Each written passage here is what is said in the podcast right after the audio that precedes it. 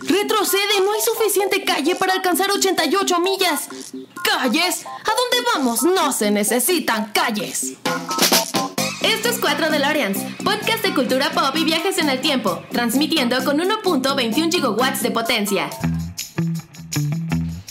Hola a todos, bienvenidos al episodio número 58 de 4 de Loreans. Muchísimas gracias por escucharnos, muchas gracias por seguirnos en las redes sociales, unirse al grupo de Facebook.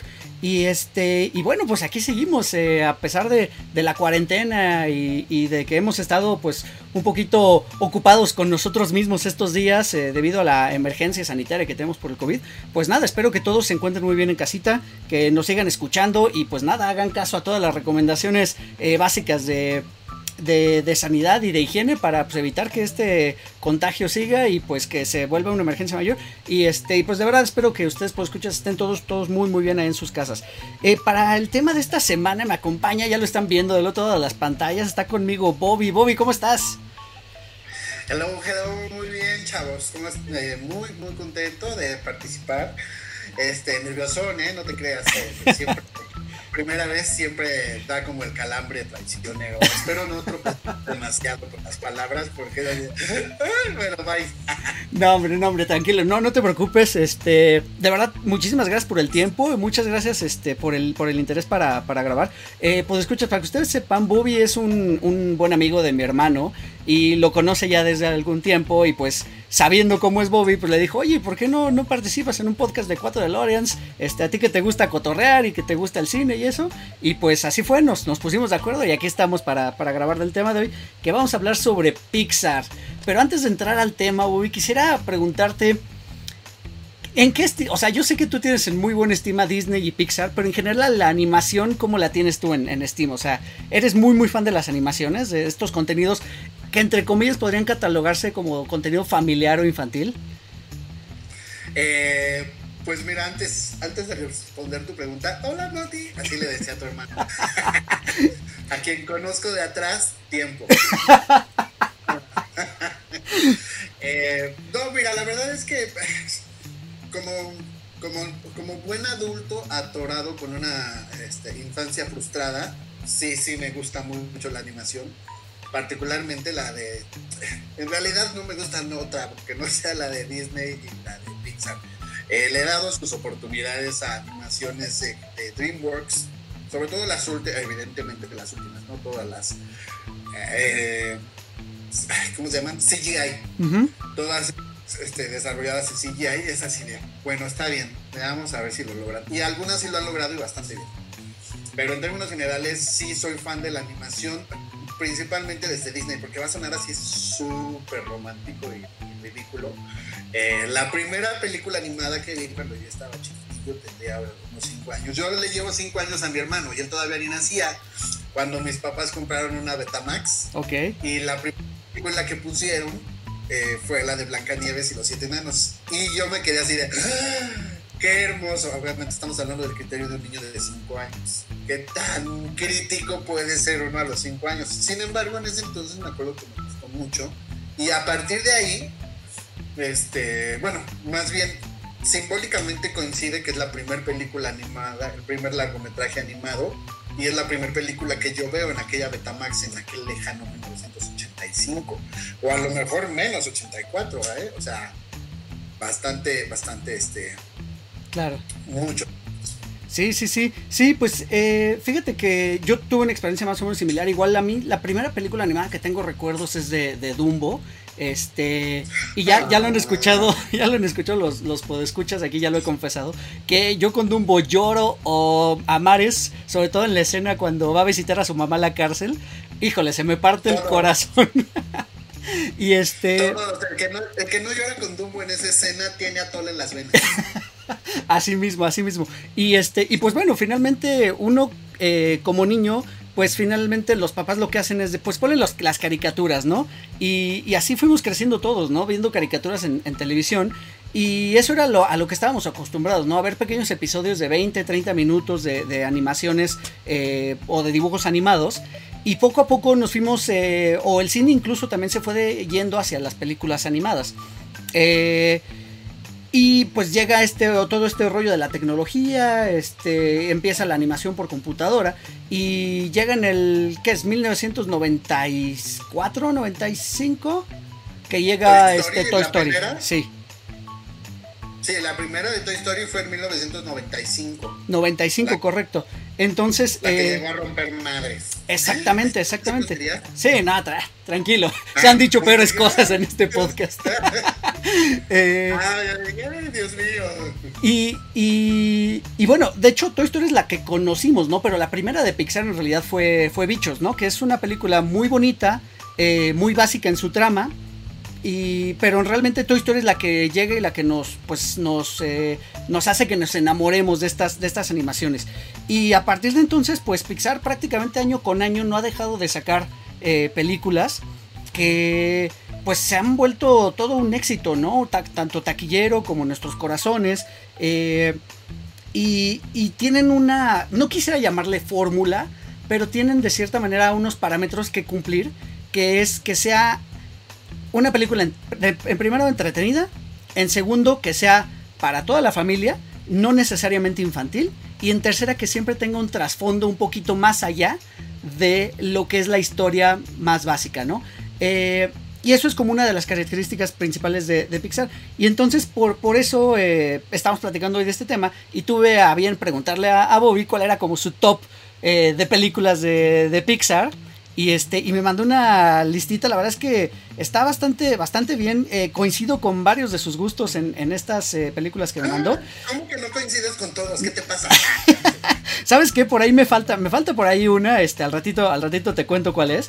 Pero este, no sé por dónde quieras entrarle, voy a la lista que, que me mandaste. Bobby me mandó una lista de siete películas que son sus favoritas de Pixar. Bien lo dijo, pudo haber metido más. Yo creo que pudiste haber metido a las 15 o 16 que son, pero no nos iba a dar tiempo de hablar de todas hubiera metido las 28 con todos los, cortometrajes y todo, pero fíjate que lo que pasa es de que hay dos puntos de aparte. Te voy a enseñar que yo me compré esta, que, esta colección que estuvieron vendiendo. Ok. Entonces vienen todas las, todas las películas. Ajá. Eh, hasta, los, hasta, ¿cuál viene? Hasta Los Increíbles, creo. No, llega hasta Cars 3. Hasta Cars 3, ok. Sí, que, que la verdad es, es de las peorcitas. Eh, Honestamente, el cuento de Cars sí es así de. Ay, sí están muy bonitos los carritos, pero la verdad es que sí son de. la que sigue. Sí, sí, sí, sí, sí, sí. Y este. Y bueno. Ajá.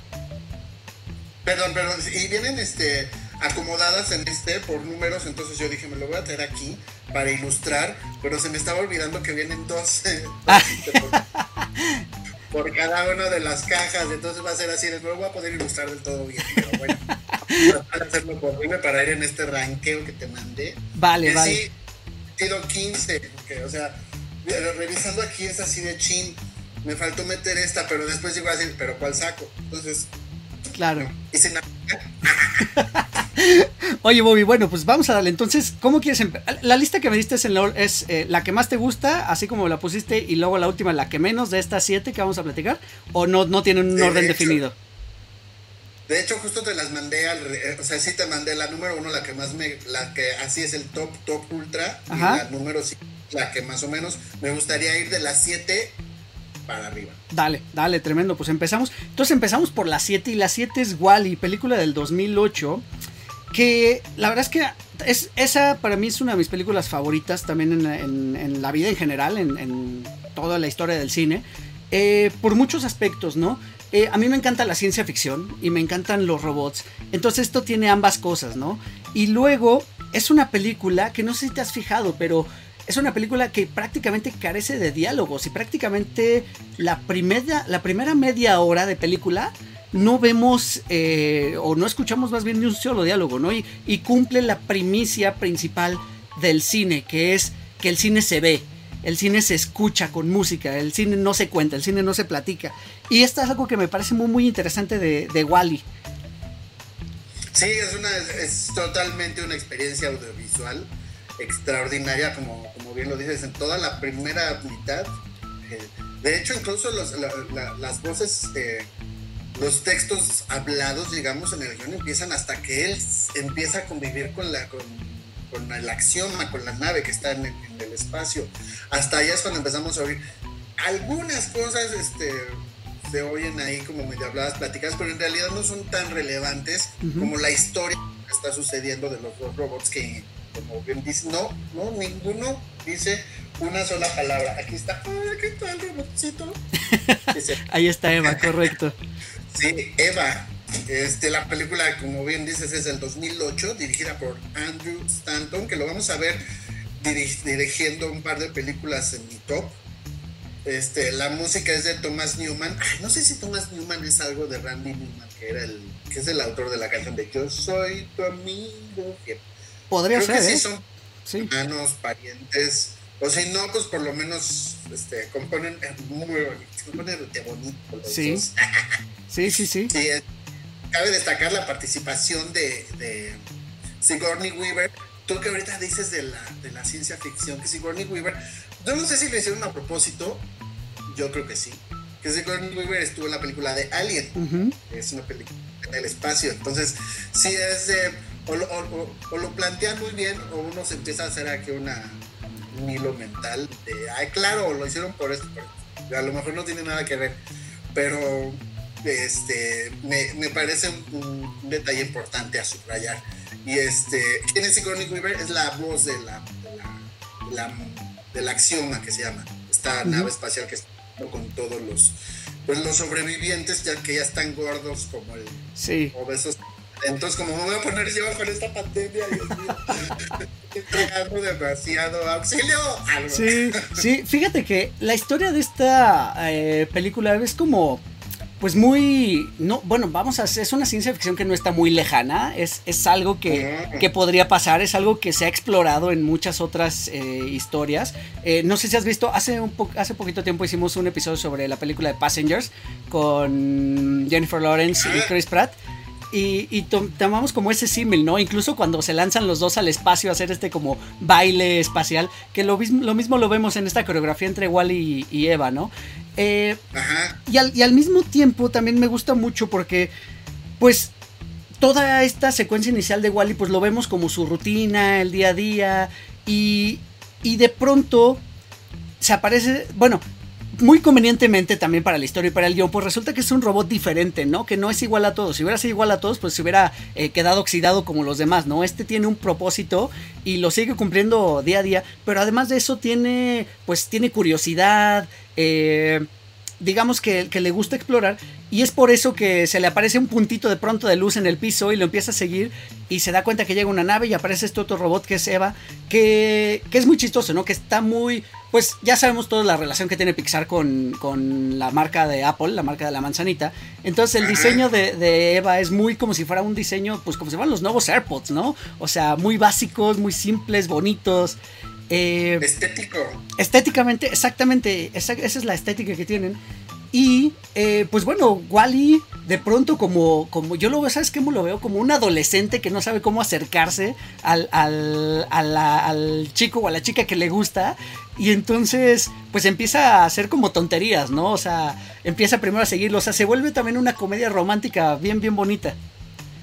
Claro, o sea, se ve incluso que si hablara, que no hablan, se, trope, se tropezaría con sus palabras, así como, como, un adolescente, de secundaria, este, yo me voy, por, por, un lado, y este, y por, y, por otro lado, el, tema del, el tema de la trama, subraya lo que estamos viendo que está sucediendo hoy en día. Estas ciudades que se quedan vacías porque la gente está guardada en sus casas.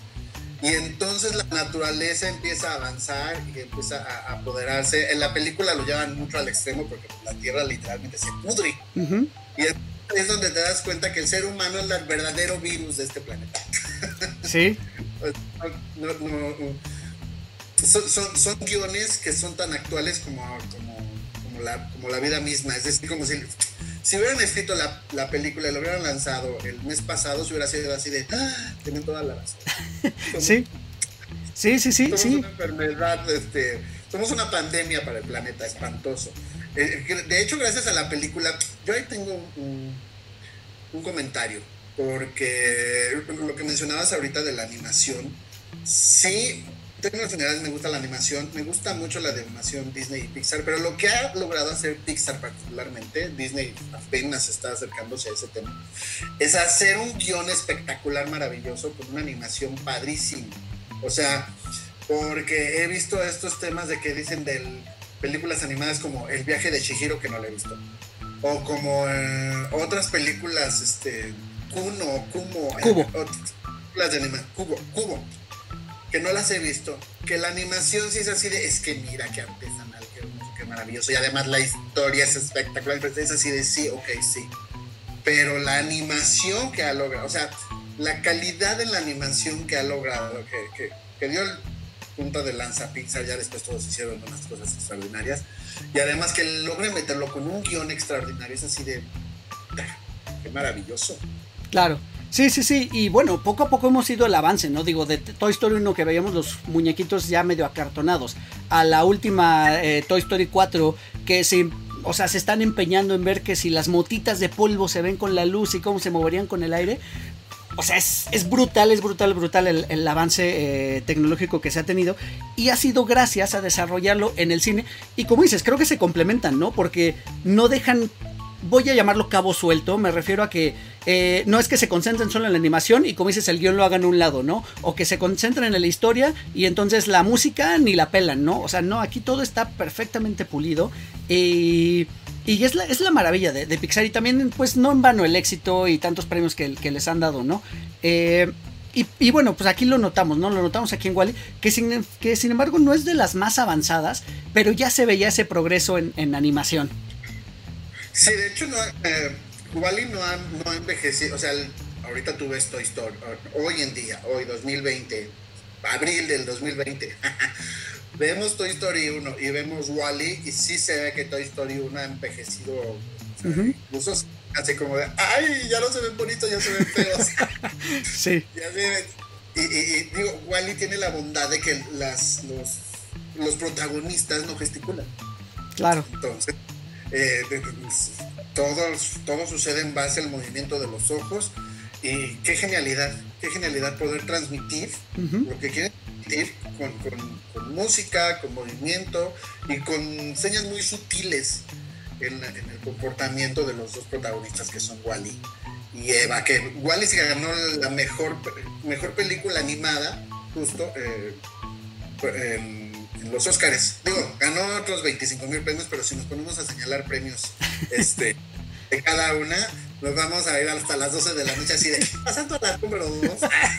exacto, exacto. Pero bueno, pues ahí está Wally. Eh, vamos a pasar a la siguiente. Digo, yo creo que todo el mundo ya la veo y si no la han visto no saben de lo que se están perdiendo. La verdad es que es una maravilla de película. Eh, insisto, vamos a quitarnos el prejuicio de que son caricaturas, son para niños. Mentira. Eso es una gran, gran mentira. Eh, vamos a pasar este, Bobby, a la, a la siguiente. Que la, que la que tenemos entonces en el número 6 es eh, Ratatouille del 2007. Ay, ya, aquí está Bobby ya buscándola. Sí, sí, sí, aquí la tengo, aquí la tengo.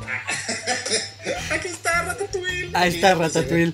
Ratatouille que... Eh, de la cual ya hicimos un episodio también aquí en 4 de Loreans, pero vale la pena volverla a mencionar porque es una claro.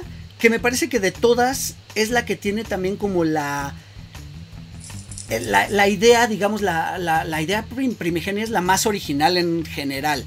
Eh, me refiero a es cómo demonios se les ocurrió así de, bueno, vamos a suponer, ya sabes este chiste, ¿no? De qué pasaría si los coches tuvieran sentimientos, qué pasaría si los mexicanos tuvieran sentimientos, ¿no? ¿Qué pasaría si los sentimientos tuvieran sentimientos?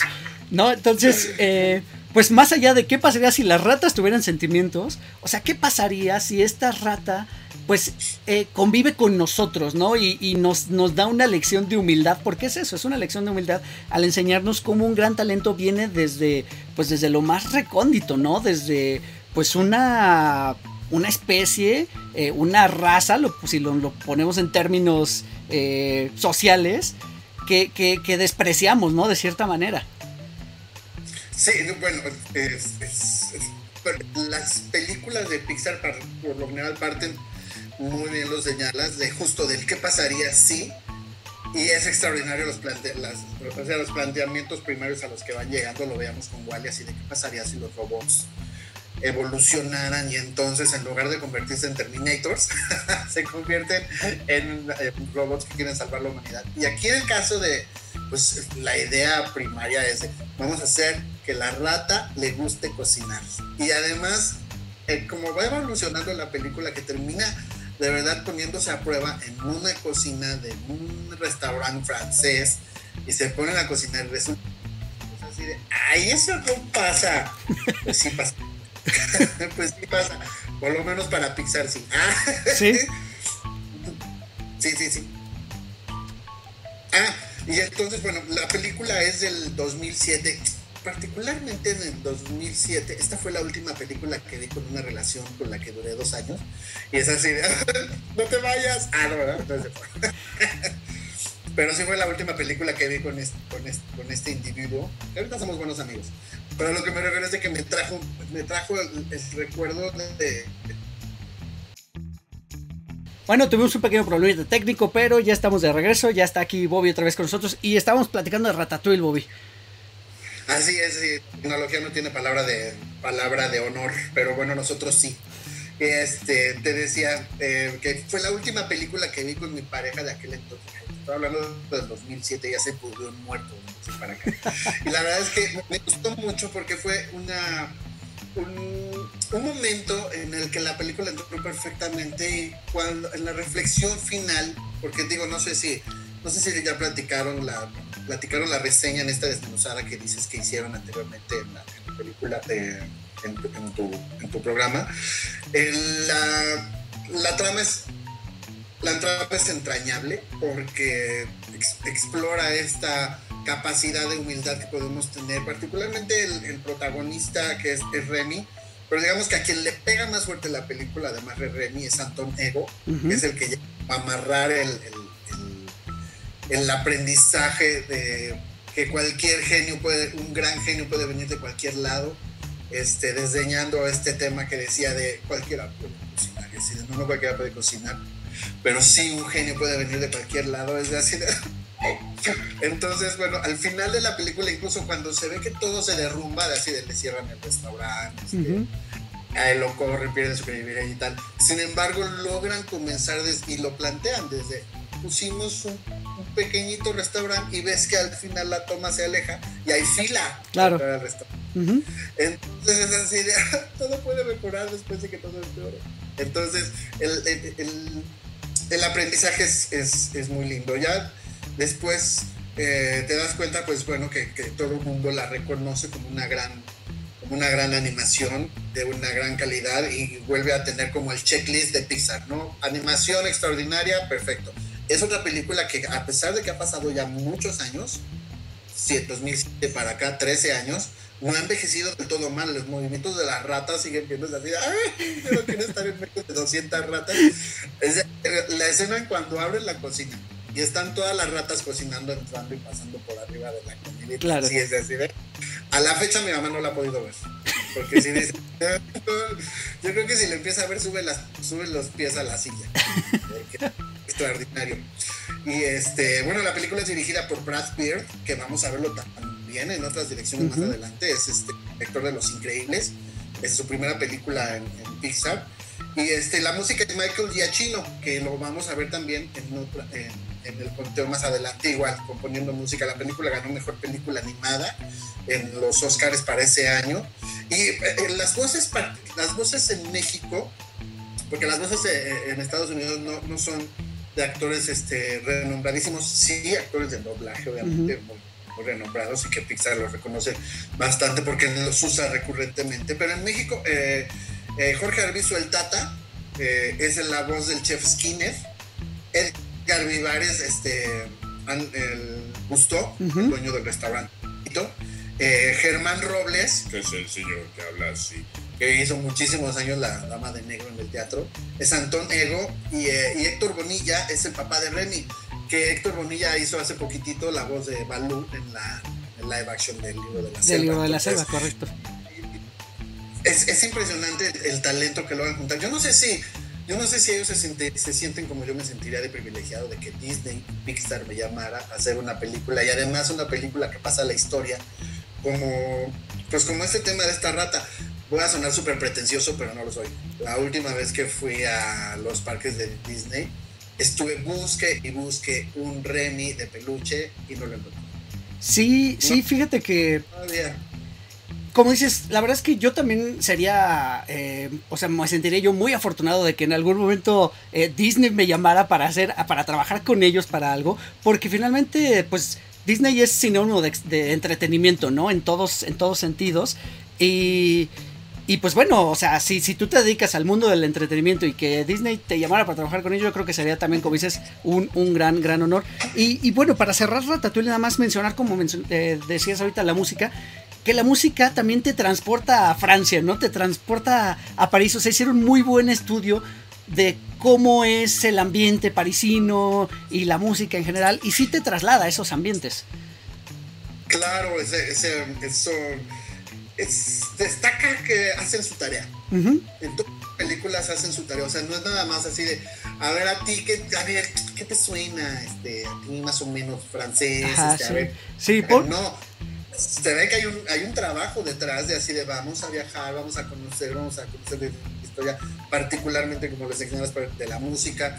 En este tema de la película es, es culinario, entonces se ve que se metieron así a ver qué es lo que más destaca de la cocina francesa, lo más fácil, lo más difícil de hacer, porque además la comida es un personaje más dentro Claro. de la dentro de la dentro de la película es, es- es- destaca porque lo ponen a hacer así ahora vas a hacer tripas Ah, ¿cómo te haces tripas? y entonces la rata lo saca la rata lo saca del apuro es es maravilloso Sí, sí, sí, grandiosa, grandiosa. Vamos a la siguiente, eh, mi querido Bobby. Nos vamos a la número 5. Fíjate que esta pensé que iba a estar ranteada un poquito más arriba cuando, cuando me las mandaste. Es Toy Story 3 del 2010. Y me extraña, bueno, no me extraña, creo que tienes el mismo sentimiento que yo, pero que no aparezca Toy Story 4 también en tu, en tu lista. Eh, Toy Story 3, ajá, dime, dime, dime. no no no aparece Toy Story 4 porque me parece que híjole como que la o sea la cierran bien la, la de Toy Story 4 pero la tienes como que repensar medio mucho para terminar de darle la, vuel- la vuelta de tuerca, que en la de Toy Story 3 es muy orgánico. O sea, hacen el cierre del... Es, es decir, si no existiera la 4, en Toy Story 3, el cierre es extraordinario. Sí. Es, cierra el ciclo perfecto de todos los personajes y, justo deja el cajón abierto para que sucedan lo que nosotros querramos que sucedan, porque a todos nos pasó, no me dejarás mentir, que a todos nos pasó el momento de despedirnos de algún juguete que a lo mejor algunos te deshiciste de ellos y los tiraste a la basura, pero a un par los heredaste a algún primo, algún sobrino o incluso los guardas, este, justo para tenerlos como de, es que este no me puedo deshacer. Todo el, el- el amor el- y el apego que se deposita en el objeto es- está, está medio enfermo de muchachos. No sé, no, no están buenos los apegos. Entonces, digo, es- es- fue eh, hasta que llegó Frozen, fue la película animada más taquillera de todos los tiempos. Digo, nada más le duró tres años, ¿verdad? Porque Frozen llegó en el 2013. Pero es porque además hay esta sinergia justo con, con todo lo que todos pensamos que le pasa a nuestros a nuestros a nuestros juguetes y sobre todo lo que nos pasa a nosotros ujú. y nos- si somos como fríos, es peluche, es tela, es algodón, es plástico. O sea, ¿no? Sí. es plástico con una forma muy amable, pero es plástico. Pero lo que nos sucede, lo que pasa y lo que logran proyectar y como logran cerrar a Andy despidiéndose de sus juguetes y que dice, bueno, pues ya vamos a dar el siguiente paso. Y, y, y un acento también muy importante es lo que hace Woody, de también decir, también yo me tengo que soltar de él. Y lo suelta y se queda con sus amigos y es así de, no me va a creerlo. ¿A quién Claro. se le ocurre? Claro, Todo- claro. todo. Sí, bien, bien mencionas. Toy Story 3 era como el cierre redondo para la, la franquicia. Eh, de por sí, Pixar hasta ese momento, bueno, no te iba a decir, hasta ese momento no había hecho tantas secuelas, pero es que hubo un momento donde Pixar nos había entregado como historias originales, ¿no? Una tras otra, una tras otra, y de pronto nos empezó a, mandar secuelas, ¿no? Empieza con Toy Story 2, luego manda Cars 2, este, luego Toy Story 3, luego eh, Buscando a Dory, o sea, empezó como con la secuelitis, ¿no? Y dejó de darnos estas situaciones. Ojo, no estoy diciendo que estén mal las películas, para nada. Todas están muy bien hechas, nada más que dejamos de ver las historias eh, nuevas a las que estábamos acostumbrados. Y, bueno, nos entregan Toy Story 3 y dijimos, bueno, la vimos, habíamos platicado en el 95, ¿no? Cuando éramos niños. Luego la siguiente la vimos y ya éramos un poquito más adolescentes, entonces es una aventura más, más, más eso, ¿no? Más una película de aventura, un viaje del héroe, ¿no? De ir y regresar. Y esta, pues es como dices, es la, la película despedida del desapego. Y y de pronto llega la 4 y en la 4 parece que todo lo que, ahorita lo que acabas de decir, que Woody por fin eh, completa su arco narrativo y él se suelta de Andy, de pronto otra vez en lo, la 4 lo vemos apegado, ¿no? Y aferrado a, no, me tengo que regresar con mi niño. Entonces, sí es un poquito retroceso. Y, y como dices, es, es como como que sí le tienes que dar varias vueltas a la película para decirle, mmm, como que va por aquí la cosa, o sea, está psicológicamente un poquito más enredada. Sí, así es, digo, insisto, en, Toy Story 3 es muy orgánico el cierre. En Toy Story 4 el mensaje es igual o más poderoso, pero eso lo descubrí incluso en terapia. Yo voy a terapia desde hace dos años. Y eventualmente sí hablamos de mis problemas, pero eventualmente yo no, no sé que no tenga ganas de hablar de, mis problemas, sino cae, cae el tema como para platicar. Ah, no les enseñé que aquí está la de Toy Story 3, aquí está Lotso. Y aquí atrás está Woody. Y Dale un poquito a tu izquierda para que se vea. ¡Ay! Para el otro lado. Ahí. A tu derecha, a tu derecha. Ahí, mero, ahí está. Hay está el otro. Que huele a frutas. Que huele a frutas, exactamente. este. Y en la, y en la, en la 4 hay un. demanda. Es, es, menos orgánico, demanda un poquito más reflexión del, del espectador el, llegar a decir, está extraordinaria. Incluso si, si no te subes en ese tren, dices, es que ¿por qué la hicieron? O sea, cae un poco en el tema de, es que ¿por qué la hicieron? Y así de, no, termina por, termina por entender, Woody termina por entender, a través de enseñarle a Forky lo que es, Woody termina también por entender su papel y su papel real de no tengo que ser siempre un juguete para servir a alguien y entonces esa lección es valiosísima, así como de, yo también cuento, yo también tengo derecho a hacer lo que yo quiera. Y eso es de, wow. Sin embargo, justo, hay que presionar más y hay que pensarle más. Por eso eh, no metí Toy Story 4. Pero Toy Story 3 en su momento fue eh, una cosa porque además la escena en la que está en, en, el basurero, uh, y que se van a quemar y que dicen, puta, ¿y ahora qué hacemos? Y se toman las manos, es así de no. De acuerdo cuando la estaba viendo, la estaba viendo de Nantara. Y la estaba viendo, eh, y estaba yo, en ese momento yo dije, no la pueden terminar así. O sea, no. Se ve todo tan perdido y los ves a ellos tan tristes y la música. no, no, no, no puede ser. Cuando lo logran rescatar, sí me acuerdo que me dieron unas ganas de aplaudir. Y así de. bueno, ya. Y luego el cierre maravilloso cuando termina por decirle, ¡ay, este es! Y le dice, ¡ay, es mi vaquero! ¿Me lo dejas? Y él se queda así, ¡uy! Casi que pues ni modo de quitárselo una niña. Claro. Se lo termina dejando así como más, más a fuerza, más a huevo que con ganas. pero al final eh, termina yéndose así como de, bueno, pues hice el bien.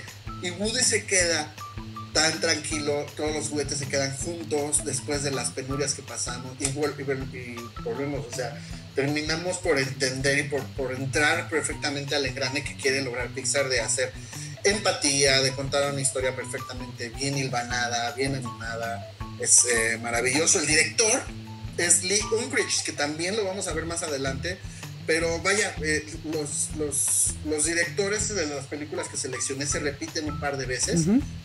ya pasamos por, eh, eh, ¿por quién? Por Andrew Stanton, Brad Pitt y ahora Lee Ungrich. La música, como dijimos, es de Randy Newman, este, que de hecho se ganó el, el Oscar a Mejor Tema Original por We Belong Together. esa canción la, la, la ponen al final en los títulos, We Belong Together. Entonces, y sí, también hay, la verdad es que yo soy muy chillón. Entonces también la película es así, hermoso. Sí, sí, sí, sí. Sí, no, no, no, este, definitivamente. sí, definitivamente. Mejor película animada. Y, y, creo que de las tres es la mejor, o sea, es la más completa en todo sentido. O sea, porque tiene de, todo. Vamos, vamos a pasar a la 4 para que no nos coma el tiempo, Bobby. Ya en el top 4 está, híjole, está una película grandiosa que a mí me encanta y que puedo ver y ver y ver y ver miles de veces. Y es esa de la que hablábamos, de qué pasaría si los sentimientos tuvieran sentimientos. Eh, Inside Out o Intensamente del 2015. Que aquí lo que cabe destacar de esta es que a pesar de que ya Pixar para el 2015 avanza muchísimo en la animación, de pronto vemos que eh, los personajes centrales no son los humanos. O sea, no vamos a ver a, los humanos. Mira cómo qué bonito diseñamos a los humanos. Mira cómo se les ve la piel. Mira cómo se ve. No, así aquí lo que hacen es meterse en la cabeza de esta pequeña niña de 12 años, de Riley. Y entonces tratar de darle. Esto me parece también increíble porque es algo muy metafísico, ¿no? Y cómo le das forma a algo que es metafórico también. Cómo lo conviertes en algo tangible, ¿no? Algo que puedas ver, algo que puedas palpar. Y y lo vemos, ¿no? Cuando le dan forma a las emociones, a estas cuatro emociones básicas, y verlos cómo es cada personaje y cómo cada uno es diferente entre sí, incluso entre los colores, ¿no?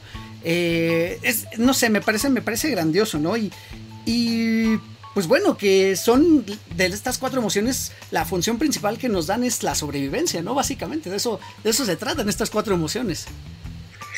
Sí, de hecho, eh, ahorita que mencionas lo justo el hacer tangible las emociones. En la película se ve, si, si la han visto con atención, la textura de, los personajes son, son este, es como si fueran muchos puntitos como de, como de luz o como de peluche, como el término, este, juntos, amarillos este, para joy y para tristeza, esas son azules. Y como también no pueden ocupar ninguno el lugar de otro. Es decir, en el momento en que cuando en el cuartel general faltan alegría y tristeza, entonces este desagrado le dice a miedo, pues a ver, di algo como, lo diría alegría, es decir, ay, y apachura el botón de decir, eso no haría alegría, pues no, pues porque yo soy este desagrado. No, me quieras ver la cara de, ya sabes. entonces, es, es muy padre como cómo, cómo plantean, y en los, igual, en los primeros minutos plantean perfectamente el, el tema de, ahora sí que, ¿de qué vamos a hablar? Ahora sí que, ¿de qué vamos a hablar ahora, muchachos? Ah, aquí está. Ahí está. Este, alegría, alegría eh, tristeza y atrás se ve la silueta de miedo. De miedo, correcto. Y este, esta película es eh, dirigida por Pete Doctor y por Rooney, de, Rooney del Carmen. Esta Rooney del Carmen ya no la volví a ver yo dirigiendo nada de, de, Pixar. La música vuelve a ser de Michael Giacchino, que es el que estuvo musicalizando la de Ratatouille. Entonces, esta es la segunda vez que lo vemos. Eh, ubiqué muchísimo eh, la música porque ah, el año pasado estuvo un concierto en el Auditorio Nacional de música, de música orquestada de manera, una orquesta completa con imágenes de Pixar eh, y entonces, bueno, al final de, todo el concierto que duró una hora y media, pues solamente música, acompañado un poco del apoyo visual, pero el encanto es de que estás escuchando la música, que, desde las primeras notas ubicas la película, te, camina así por las, este, por, por, los vellitos de la piel, y al final justo ponen los nombres de los, de, los compositores que, que, escuchaste sus piezas musicales, es, es maravilloso. Y la música acompaña la historia de, de, alegría y de tristeza. la vuelta de tuerca que le dan es maravilloso, como le pareciera, eh, al principio de la película ya todos nos pasó, todos decimos así, de tristeza, tírala a la basura. cagando en todo el performance de la película. Y al final alegría, eh, bueno, hacia el final de la película, alegría se da cuenta que todas las emociones y eso es también valiosísimo de la película, que todos tenemos que atravesar por las emociones para que podamos crecer y para que podamos tener más islas de personalidad y para que podamos voy a sonar como Marta de baile, una mejor versión de nosotros mismos con el paso del tiempo. Entonces, es extraordinaria el, planteamiento de la película. Eh, ahora que vuelvo a ir a los parques de Disney, voy a buscar un ding dong de, de, peluche, el elefante. El elefantito. Este, que dice: pues, Yo soy una mezcla de elefante, gato, algodón de azúcar y delfín. ¿Delfín? Sí, porque miren. Así de, Qué, buen sentido del humor. Sí. Maravilloso. Sí, sí, sí. Gran sentido del humor. Y sabes que eh, en el trasfondo también que tiene esta película, a mí me gustaría nada más mencionar, ya que tocaste el tema de tristeza, tristeza claramente es. Eh, pues es como se vería una persona con depresión, ¿no? Eh, y es algo a lo que todos nos hemos enfrentado, ¿no? no Digo, no es que siempre estemos tristes y que sea fácil identificarlo, ¿no? Y hay personas a las que, pues, desagradable, desafortunadamente más bien es una condición de la que sufren y de la que, con la que tienen que luchar. Y este...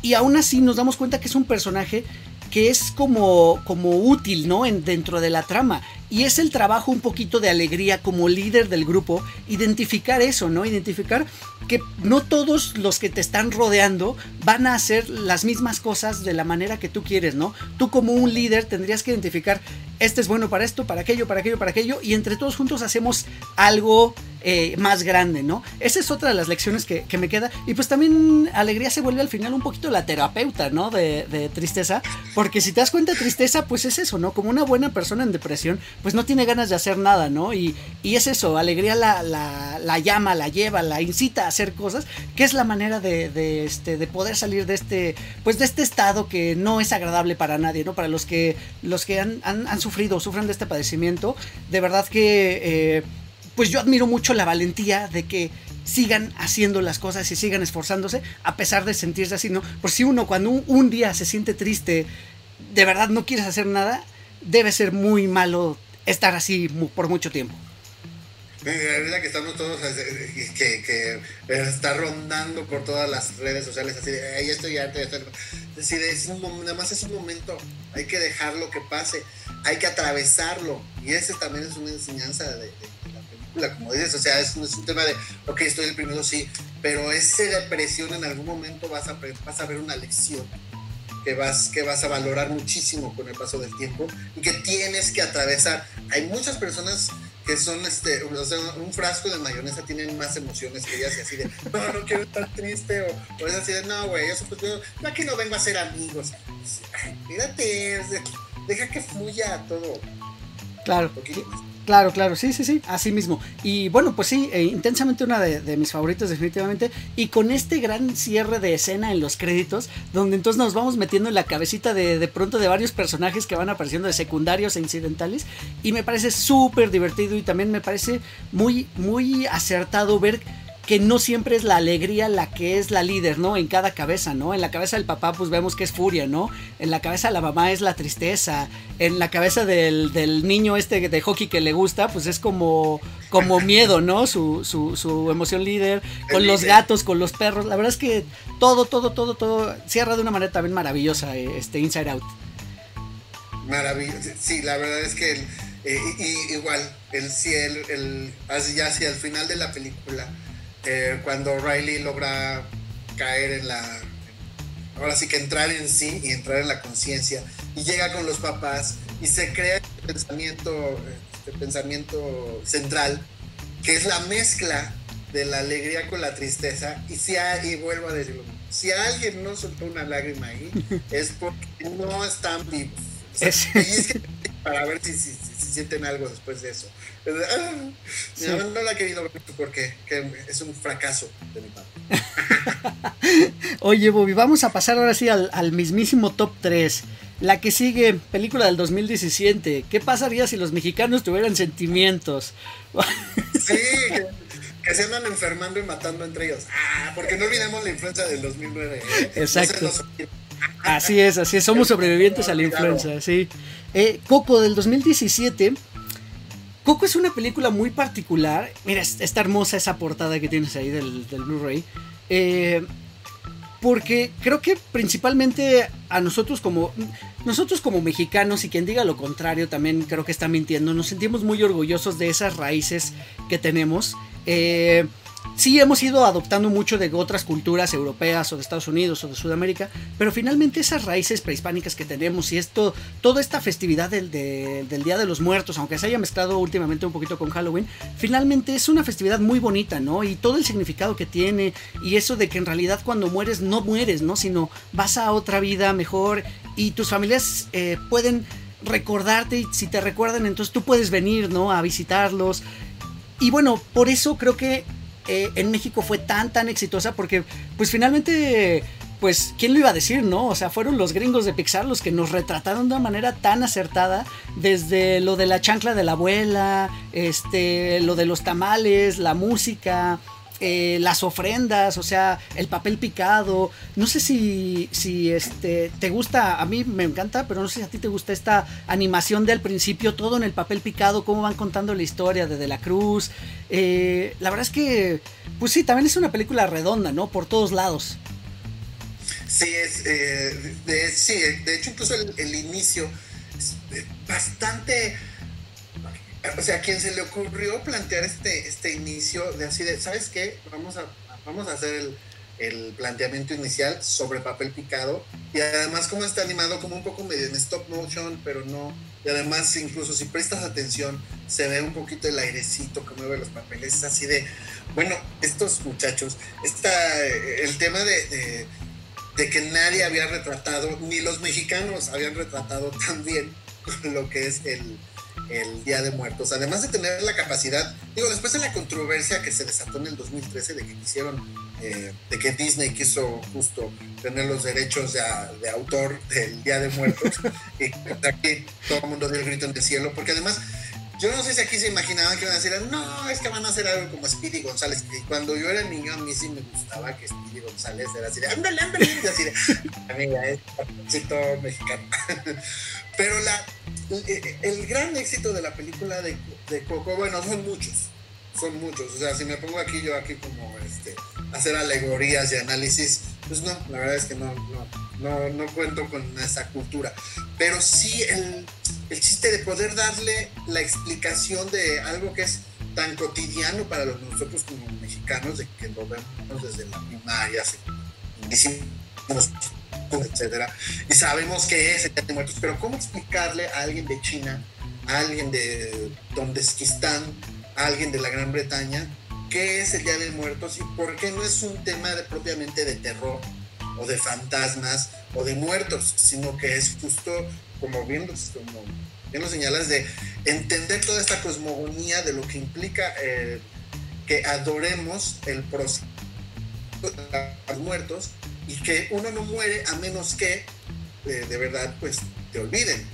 En la película lo vemos eh, muy claro con este personaje que hace la voz en español, Víctor Trujillo, este, que se les aparece porque alguien aquí, no que se le haya olvidado, sino que lo olvidó, dejó de ser representativo. Ese es el terror que en términos generales nadie nos ha venido a decir así de, oye, ¿por qué ¿por qué me dejaste de recordar? esperemos que no suceda. Yo no quiero que ningún muerto se me venga a aparecer para decirme, para reclamarme eso. Este, pero es, es, muy interesante cómo logran hacerlo de una manera tan amigable y que, y que volvemos a lo mismo, este, plantean de una manera muy articulada toda, el, toda la trama, lo que empieza a sucederle a Miguel y al final el cierre es eh, cuando mamá Coco empieza a gesticular así de, ay, ya me acordé de mi papá, es así de, ¡Ah! otra vez. Que no derramó la, una, de, una, de, cocodrilo porque están muertos por Sí, sí, Además, sí. De, de, estos símiles que hicieron muy bien en la película, volvemos a señalar el tema de que hicieron su tarea de que entendieran que en las familias mexicanas la abuelita y la bisabuela son mamá fulana, mamá sutana, es extraordinario. Sí, sí, sí, sí, definitivamente. Eh, también, por ejemplo, en esta película algo que hay que recalcar es que vemos un poquito el condicionamiento social, ¿no? O sea, vemos a la familia de Miguel y pues son zapateros y todo mundo quiere, o sea, quieren que sigas con, con, la, con el legado, ¿no? De pronto.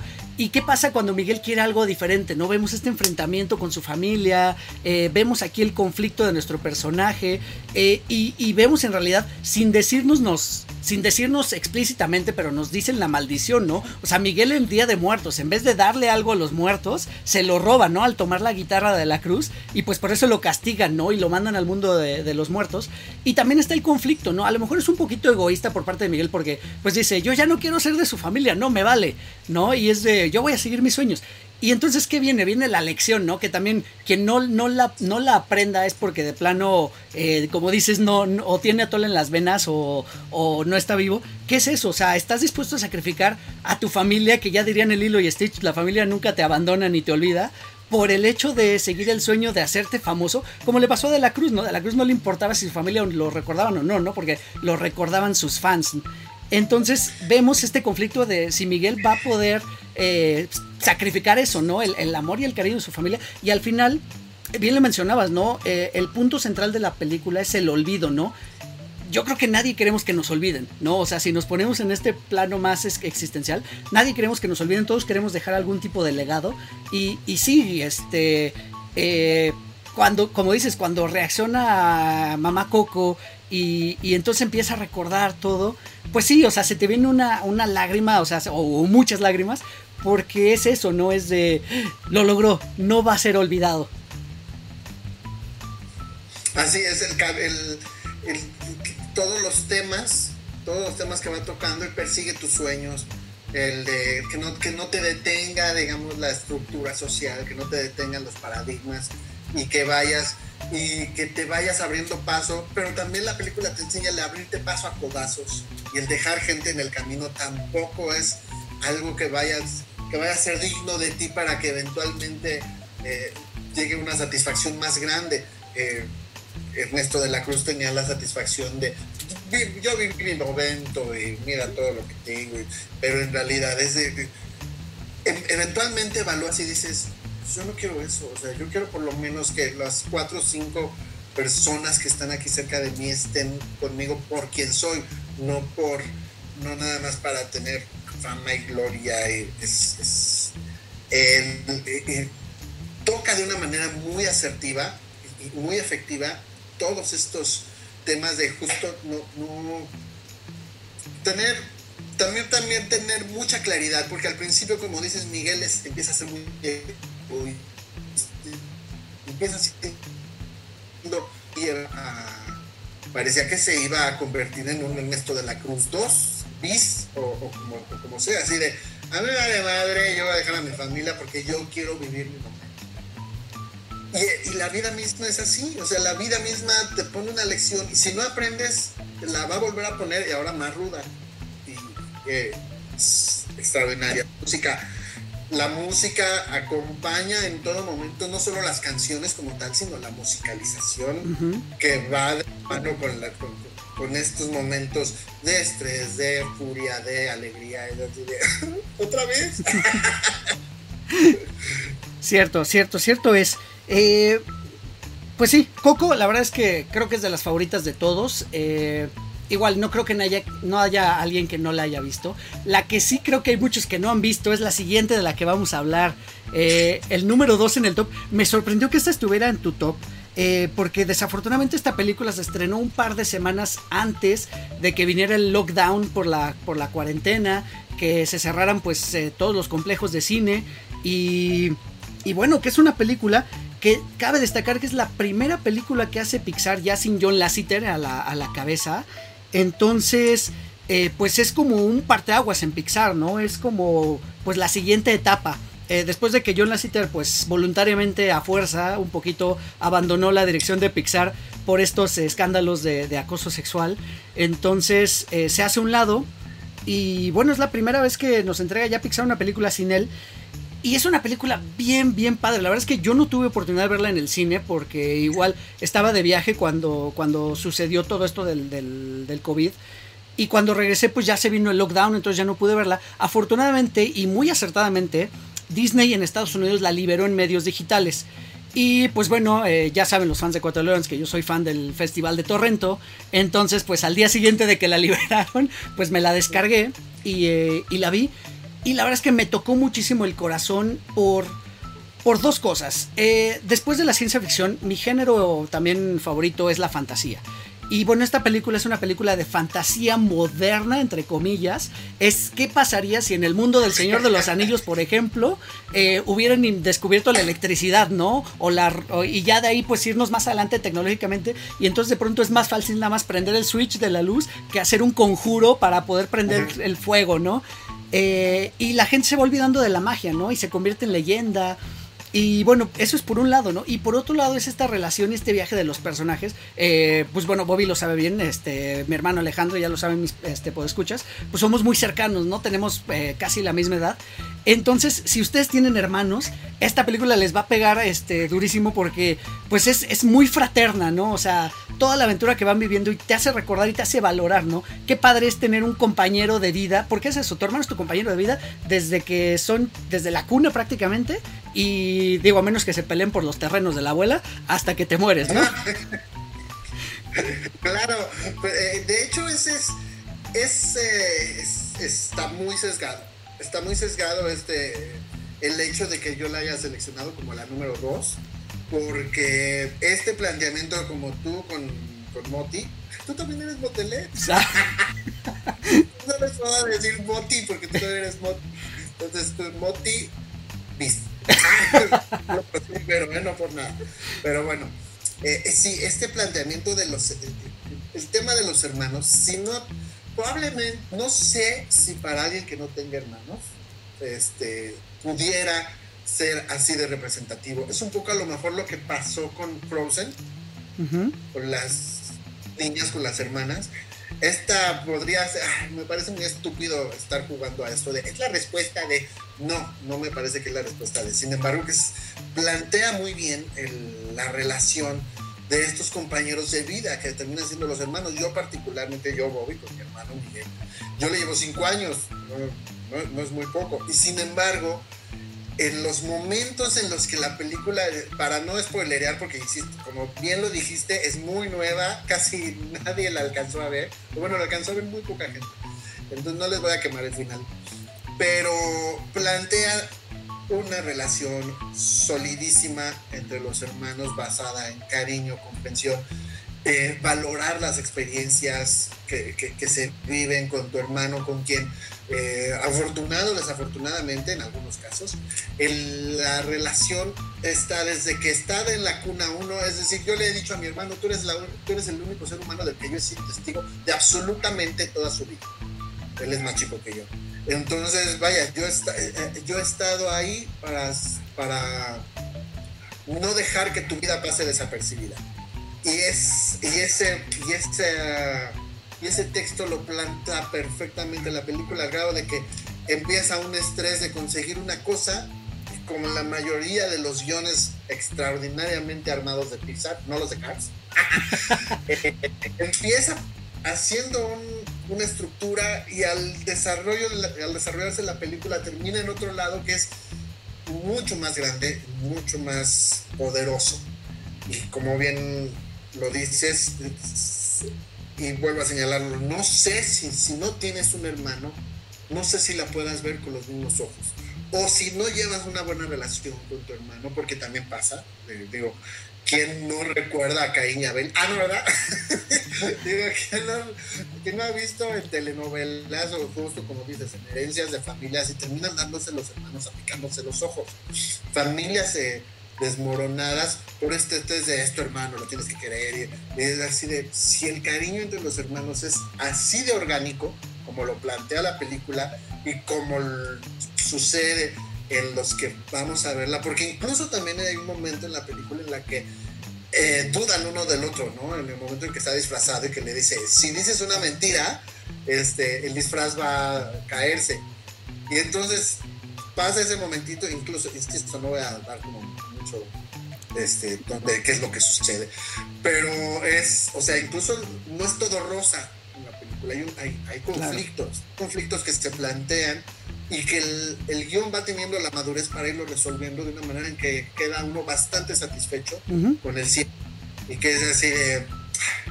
¿De dónde lo sacaron, Dios mío? ¿Qué ocurrió armar esto tan bonito? Y además, volvemos a señalar, el tema de la animación es perfecto, el tema de los chistes es muy adecuado para, todos los, para todos los públicos, todo el mundo se ríe.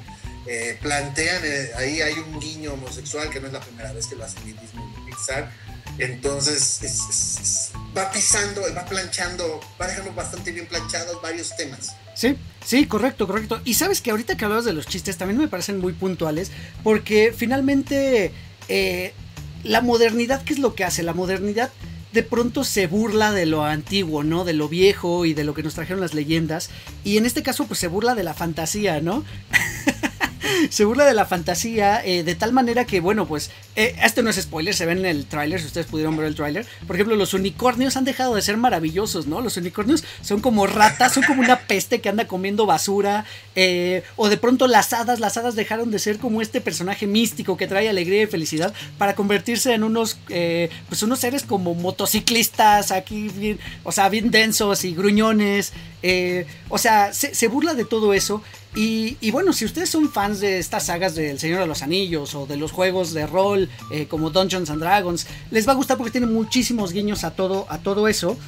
Y, y bueno, finalmente creo que es eh, una forma también de decirnos de, de, que estos personajes están tratando de, en el momento más álgido de pues la modernidad nos lleva a vivir la vida real, a recuperar esa ilusión, ¿no? Esa, esa, eh, pues, ¿cómo llamarle? Como como esa inocencia.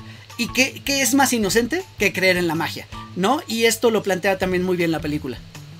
Ay, sí, porque además eh, también es, eso que señalas es, perfecto para amarrar a, determinado público.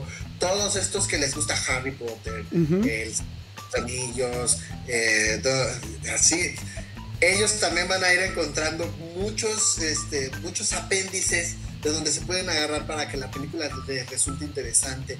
Hacen el, hacen el, el amarre muy bien con todos estos públicos, con estos temas de el dragón, más el logro, más el elfo, más a las hadas. La palabra que te estabas buscando de las hadas son unos choppers asquerosos.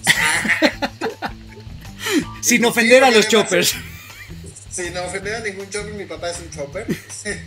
no es asqueroso. Pero sí es así de, ¡ay, qué rudas!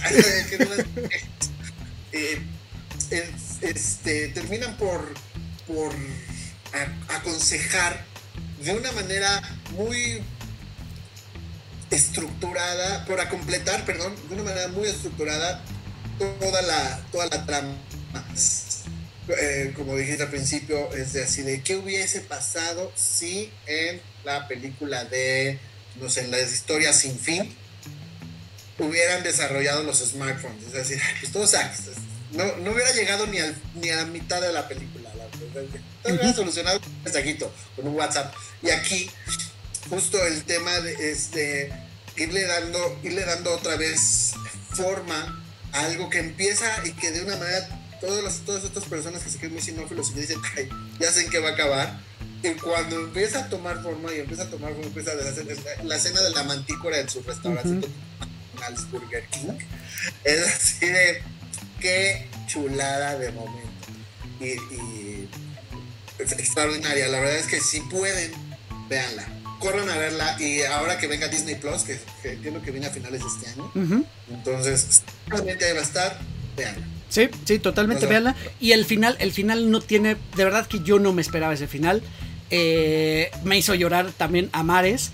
Eh, por ahí le estaba platicando el otro día con Poli, también que graba con nosotros a menudo, y, le, platicamos de que, pues sí, Pixar son películas tramposas de cierta manera, porque están hechas para darte esos momentos, ¿no? Y sí, a veces te lo ponen al principio, a veces en medio, a veces al final. Sí, lo son, pero pues lo, disfrutamos también, ¿no?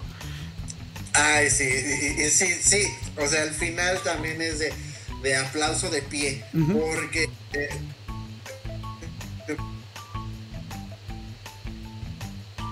vuelvo a lo mismo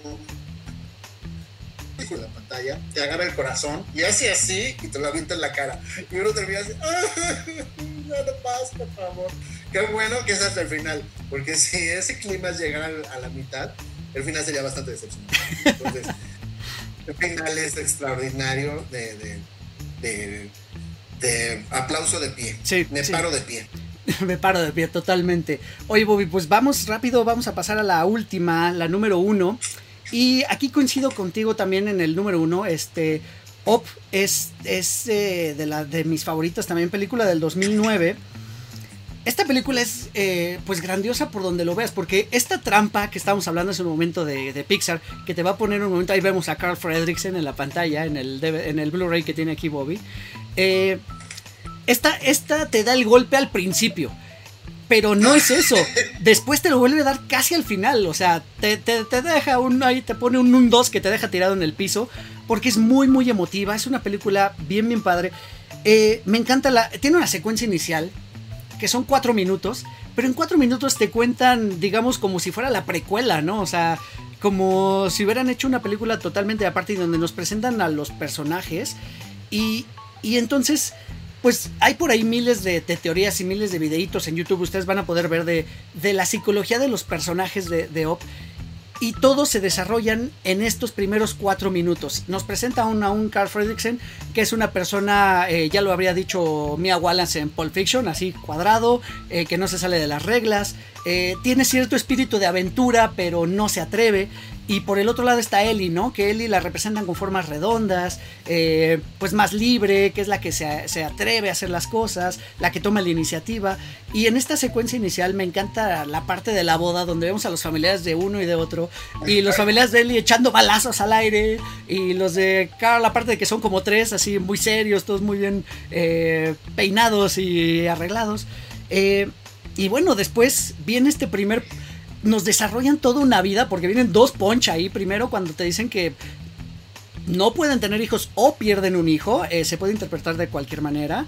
Y pues luego cuando, cuando vemos que Carl pierde a Ellie, este, y pum, no, o sea, viene ese gancho a la mandíbula que, que te deja, pues sí, te deja tumbado en el piso, ¿no? Y así, ¿y ahora qué va a pasar? Sí, esa película yo la vi en, en el Palacio Chino, en Cinemex Palacio Chino. Eh, me acuerdo perfecto porque justo entramos, nos sentamos, llegamos un poquitillo tarde, entonces este, ya no vimos los cortos del principio. Y así de, bueno, pues vamos a ver una película de Pixar. que, terminan armando un tema extraordinario, maravilloso, pero a los primeros minutos, como bien lo dices, es, se queda la sensación de qué está pasando aquí, cómo, cómo, cómo que me haya ¿Cómo es que no, todavía ni ha empezado? Porque claramente no va a empezar, la película no va a durar 10 minutos. O sea, la película está programada para que dure unos 90 minutos, 95. ¿Y cómo es posible que todavía no va a 10 minutos y ya está uno así de... Entonces, de, entrada, la expectativa es enorme porque pone, pone el, justo, pone el umbral muy alto. Y, y dice así, bueno, en, obedeciendo a una lógica que después al final terminas por amarrar perfectamente bien. o sea, si pone el umbral tan alto, quiere decir que el final, para como nos tiene eh, acostumbrados Pixar, el final tiene que ser aún más alto. Y con escepticismo, pensar y lo logran, porque es, eh, es, van, como tú dices, van acomodando las piezas en su lugar. Esta, esta teoría, honestamente, yo no la, yo no la había yo no la había leído, pero tiene, hace todo el sentido, porque incluso eh, Carl Fredrickson cuando es niño es cuadradito.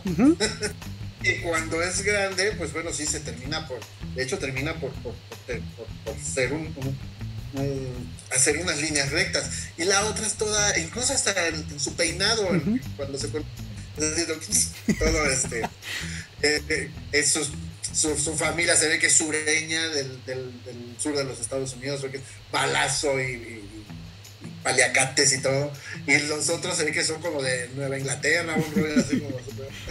qué, qué corriente. y es el, y esa es otra película en la cual al, principio los diálogos son muy pocos. Este, y la música acompaña de una manera maravillosa. Es, Parece que es un piano en este concierto que te digo del Auditorio Nacional cuando eh, termina la pieza, no sé, la de los increíbles, que es una especie como de, jazz muy, muy, bien orquestado. Termina la pieza y empiezan los, los primeros acordes de Up y es así de...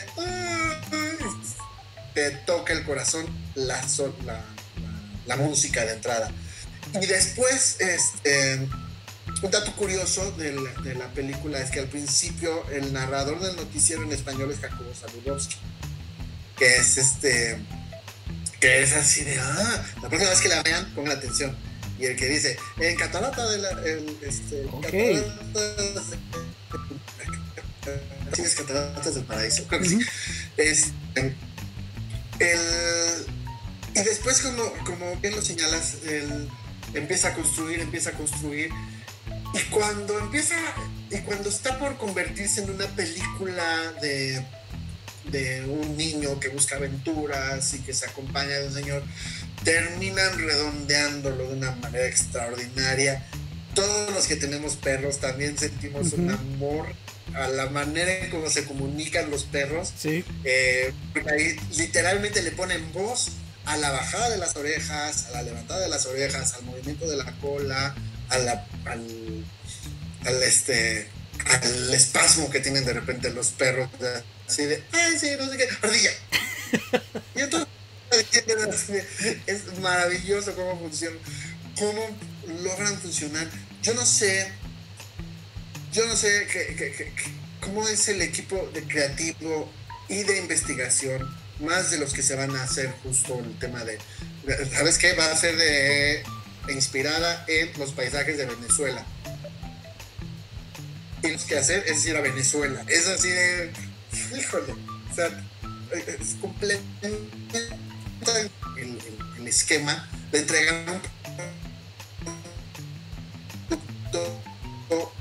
en mi, primer lugar, porque, insisto, el, principio es extraordinario, el desarrollo es entretenidísimo y el final, el, eh, final, al, momento en el que él se imagina que está haciendo lo que su esposa quería, según en su cabeza, que él hiciera, cuando en realidad es así de, no, no, el, viaje ya estaba concluido. Sí. Y la, y la mujer le está diciendo, tienes que, eh, exacto, tienes que seguir de aquí, de esto con maravilloso que hicimos, que sigue. Y es así de, sí, sí, sí, sí.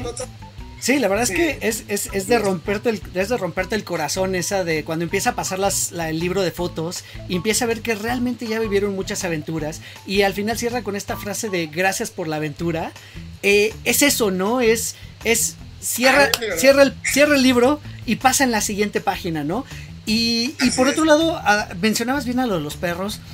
Y yo quisiera destacar algo bien importante de aquí. El villano y el antagonista de esta película también es muy interesante porque originalmente es el explorador de del cual es objeto de admiración de Carl Fredricksen, pero eh, yo creo que representa también por un lado la búsqueda de ese sueño y la búsqueda de un objetivo cuando se convierte en obsesión.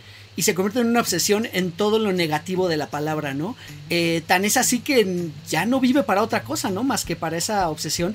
Y, es el contrapunto de lo que se da cuenta Carl Fredricksen, ¿no? Que es donde se da cuenta y dice, ok, yo estuve obsesionado con este objetivo y creo que no era lo que tenía que hacer, ¿no? Y es cuando cambia y entonces viene el crecimiento del personaje. Es, es, es este, raro poder decir que un personaje de 70 años pueda tener como todavía ese crecimiento pero aquí lo tienen, ¿no? Nos permite, la animación nos permite verlo de esa manera y que este personaje crezca en ese momentito, da la vuelta a la página y empieza su siguiente aventura. Claro, porque eh, perfectamente eh, nos sitúa a todos en... es muy visible cuando escuchas adolescentes o gente joven como nosotros, que somos gente muy joven, este, o gente un poco más grande que está así de, uy, no, yo ya ahorita ya, temas no tan básicos de, uy, no, yo para enamorarme, no, yo creo que eso ya no es para mí, es así de, tenemos, la película plantea perfectamente que la vida es lo que tú quieres que sea, desde el momento de partida que tú digas a partir de aquí en ese momento. Y, y, es importantísimo cerrar el ciclo porque es lo que hace. Eh, lo que no hace Charles Moose, que es el, investigador, no cierra el ciclo nunca y termina literalmente siendo tragado por su obsesión.